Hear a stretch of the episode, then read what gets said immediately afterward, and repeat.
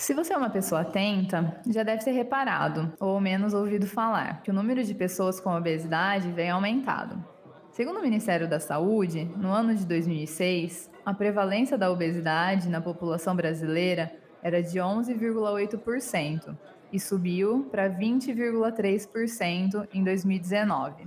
Além disso, mais de 55% dos brasileiros estão acima do peso considerado ideal. A obesidade é um grande problema de saúde pública e também é o foco da minha pesquisa de doutorado.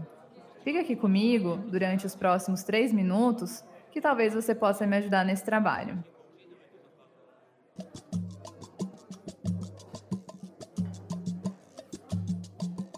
Petiscos. Olá, ouvinte do Prato de Ciência. Esse é o quadro Petiscos e eu sou a Marina Vilar, doutoranda do Programa de Alimentos e Nutrição da FEA Unicamp, orientada pelo professor Mário Maróstica, com coorientação do Dr. Bruno Gelonese. Em muitos casos, a obesidade está relacionada com alterações na composição das bactérias que vivem no nosso intestino e também com mudanças nos níveis de açúcares, lipídios e radicais livres no sangue. Este cenário é um ambiente que favorece o aparecimento de doenças crônicas não transmissíveis, como a diabetes, hipertensão e até diferentes tipos de câncer. Este assunto já foi tema aqui no podcast, no episódio 2, Doenças Crônicas Não Transmissíveis.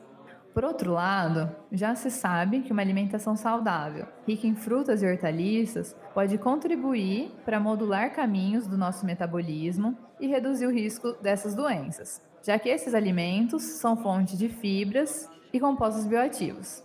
A jabuticaba é uma fruta nativa brasileira, rica em compostos bioativos, como antocianinas e flavonoides, e que são presentes principalmente em sua casca. A ideia da minha pesquisa é avaliar se o consumo de um suplemento feito com a casca da jabuticaba promove alguma alteração em diferentes parâmetros do metabolismo de indivíduos com excesso de peso corporal.